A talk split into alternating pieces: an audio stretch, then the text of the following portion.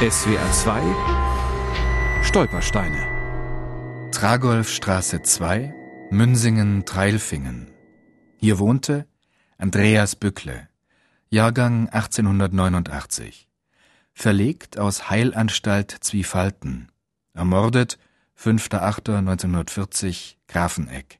Aktion T4 Aktion T4 das steht für die systematische Ermordung von mehr als 70.000 Menschen mit geistigen und körperlichen Behinderungen während der Zeit des Nationalsozialismus in Deutschland. Andreas Bückle war als deutscher Soldat im Ersten Weltkrieg. In einer Schlacht bei Nancy muss er Dinge erlebt haben, die ihn schwer traumatisierten. Ludwig Tampe, sein Großneffe?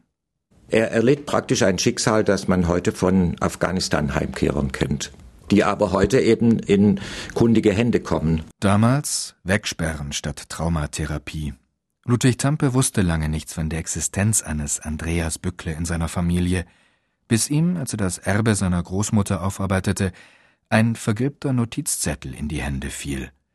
Die Großnichte des Euthanasieopfers, Renate Wagner, entziffert die Sütterlin-Schrift.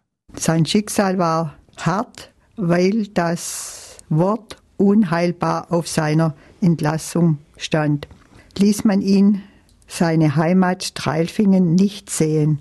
Die Sehnsucht nach der Heimat verkraftete seine kranken Nerven nicht mehr. Als unheilbar krank aus französischer Kriegsgefangenschaft entlassen, verbrachte er sein restliches Leben in wechselnden süddeutschen Irren- und Heilanstalten. Die längste Zeit, schweigsam und in sich zurückgezogen, in der Heilanstalt Zwiefalten. Von dort wurde er, als er 51 Jahre alt war, in die Tötungsanstalt Grafeneck gebracht und als lebensunwertes Leben vergast. Bis zum Ersten Weltkrieg muss sein Leben völlig normal verlaufen sein.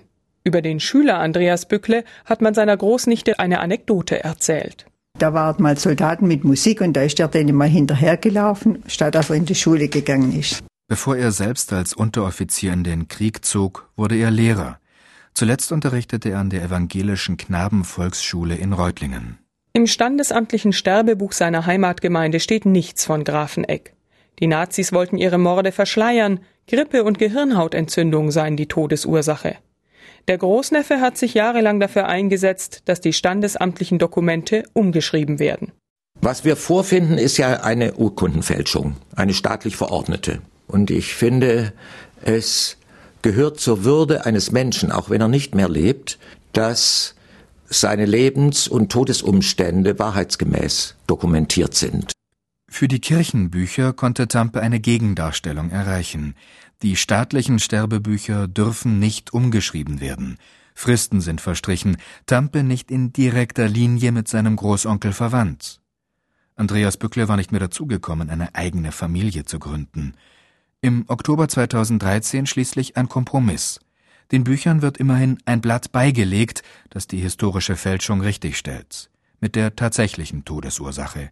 Vergasung durch Kohlenmonoxid. SWR 2 Stolpersteine.